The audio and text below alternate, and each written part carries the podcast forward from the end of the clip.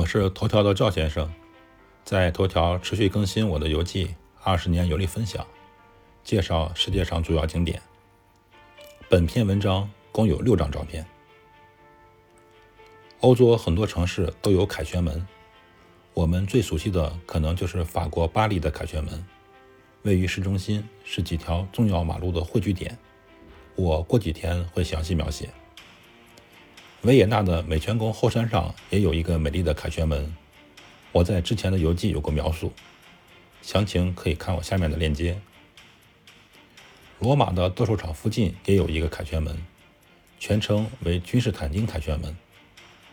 为什么叫这个名字呢？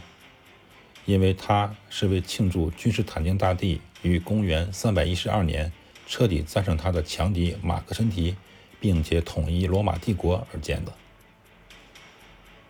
君士坦丁大帝是罗马历史上的一位传奇帝王，他在位时期统一了罗马全境，他也是第一位公开信仰基督教的君王。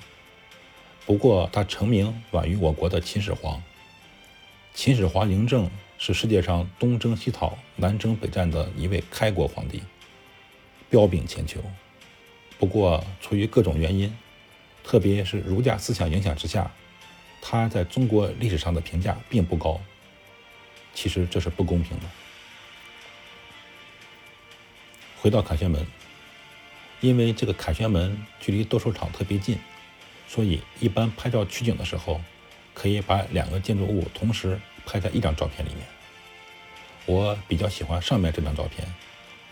通过斗兽场的拱门可以看下面的凯旋门。凯旋门上方的浮浮雕很漂亮，应该出自高手。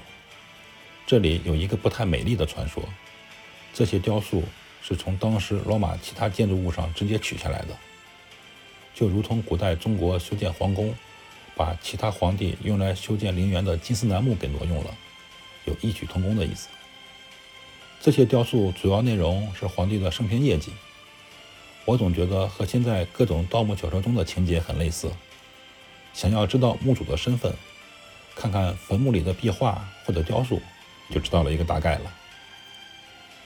注意下面这张照片中的古罗马战士，他的装备就是古罗马军队中将军的标准军装，可以和他合影。当然，小费是五欧元，挺贵的。赵先生，二零二零年一月七日。